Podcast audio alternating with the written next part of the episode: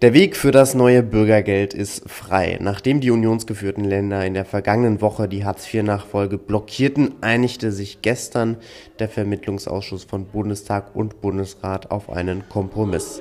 Das Schonvermögen wird von 60.000 Euro auf 40.000 gesenkt, die Vertrauenszeit abgeschafft. Sprechen wir nun darüber mit Henrik Koppenstedt, Vorsitzender des Vermittlungsausschusses und parlamentarischer Geschäftsführer der CDU-CSU-Fraktion im Bundestag. Guten Tag, Herr Koppenstedt. Hallo, guten Tag, ich grüße Sie. Herr Oppenstedt, worin unterscheidet sich denn das neue Bürgergeld noch von Hartz IV nach der gestrigen Einigung? Ja, nach meinem Dafürhalten nicht mehr allzu sehr. Ähm, es sind schon sehr wichtige und für uns relevante Punkte, ähm, die in den Grundsätzen der Hartz-IV-Gesetzgebung steckten, ähm, äh, fortgeführt worden und werden jetzt fortgeführt. Das betrifft insbesondere das Thema Fördern und Fordern. Das war uns sehr wichtig. Denn man muss sagen, dass wir natürlich in den letzten Jahren auch Höchststände an Beschäftigung hatten. Also so viele Menschen, äh, wie in Arbeit waren, äh, in den letzten Jahren waren überhaupt in der Geschichte der Bundesrepublik noch nie in Arbeit. Und das wollten wir gerne fortsetzen. Und deswegen ist die Fortführung von Fördern und Fordern ein wichtiger Baustein, dass das auch so bleibt. Sie sprechen von Fördern und Fordern und was da immer mit schwingt, ist ja ein bisschen auch die Vertrauenszeit beziehungsweise die Sanktionen. Die Sanktionen sollten ja in einer gewissen Zeit, ein halbes Jahr, ähm, abgeschafft werden. Nun gibt es diese Vertrauenszeit nicht mehr. Bedeutet das aber auch nicht etwas, dass Sie den Bürgerinnen und Bürgern wenig vertrauen? Nein, wir wissen ganz genau, dass ähm, die ganz riesige Mehrzahl von Menschen, die arbeitssuchend sind, äh, sich nichts mehr wünschen, als schnell in Arbeit zu kommen. Ähm, der Hinderungsgrund ist häufig äh, gesundheitliche Probleme zum einen oder aber auch mangelnde Qualifikation zum anderen, ähm, sodass also sag mal, die Sanktionsandrohung und auch die Verhängung von Sanktionen auch schon in der Vergangenheit ähm, nur in sehr wenigen Fällen überhaupt angewendet werden musste. Ähm, dahinter steht vielleicht aber auch, dass ähm, sagen wir, schon die Androhung der Sanktionen natürlich eine, eine, ja, ein, ein, eine Konsequenz äh, schon in dem Verhalten der Menschen hatte. Aber nochmal, das betrifft wirklich nur wenige. Ähm, äh, aber da ist es wichtig, dass für diese wenigen auch klare Regelungen herrschen und die herrschen jetzt.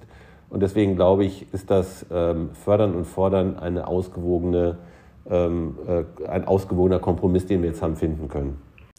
Herr Hauptstedt, jetzt sagten Sie ja gerade, das betrifft nur wenige, die tatsächlich diese Vertrauenszeit dann in dem Sinne ausnutzen. Es betrifft nur wenige, die von Sanktionen tatsächlich betroffen würden. Aber gerade deswegen, weil es doch so wenig sind, wird das dann nicht die große Mehrzahl, die ja auch vernünftig sind, die auch ähm, das Vertrauen nicht ausnutzen, etwas kränken?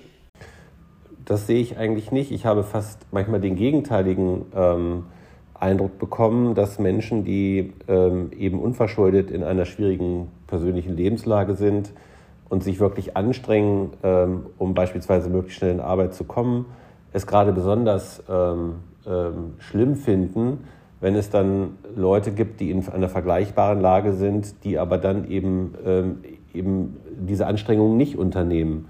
Und die möchten eigentlich, so habe ich das jedenfalls wahrgenommen, durchaus auch, dass der Staat äh, und damit auch die Gemeinschaft der Steuerzahler das ein bisschen differenzierter sieht. Und deswegen glaube ich nochmal, es geht hier nicht um, um eine große Menge an Menschen, aber es betrifft auch ein Stück weit den Gerechtigkeitsaspekt, dass sich die wenigen, die wirklich ähm, äh, nicht arbeiten möchten, weil sie sagen, es ist bequemer zu Hause zu bleiben und staatliche Leistungen zu beziehen, dass wir denen eben auch klar eine rote Karte zeigen und sagen, so funktioniert das jetzt nicht. Hm.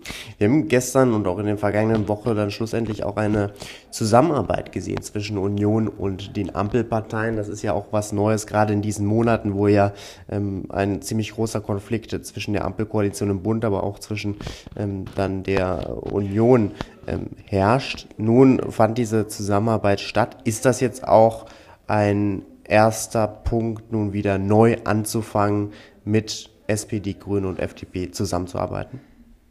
Naja, der Vermittlungsausschuss ist jetzt mal in unserem Verfassungsgefüge ähm, das Instrument, ähm, welches besteht, wenn zwischen ähm, einer Gesetzgebung, die der Deutsche Bundestag verabschiedet hat, und das ist beim Bürgergeld der Fall gewesen, äh, eine notwendige Mehrheit im Bundesrat nicht ähm, äh, entsprechend ähm, zu verzeichnen ist. Und dann muss man Kompromisslinien ausloten. Das haben wir getan, sogar erfolgreich getan. Und uns geht es ja als Union jetzt nicht darum, auf Biegen und Brechen irgendwas zu verhindern, nur damit die Ampel möglichst schlecht parteipolitisch dasteht, sondern uns geht es darum, dass wir am Ende gute Gesetze in unserem Land haben. Und ähm, wir konnten jetzt feststellen, dass jedenfalls bei der Frage Bürgergeld ähm, die Ampel in ganz wesentlichen Punkten, also fördern und fordern zum einen, dann ähm, Reduzierung des Schonvermögens und Reduzierung der Karenzzeit zum anderen, uns entgegengekommen ist. Und damit ist das Gesetz für uns zustimmungsfähig geworden. Und auch die Ländervertreter bei uns äh, haben gesagt, das ist jetzt ein Gesetz, was ähm, äh, zustimmungsfähig ist. Und so kam dann eine Mehrheit zustande.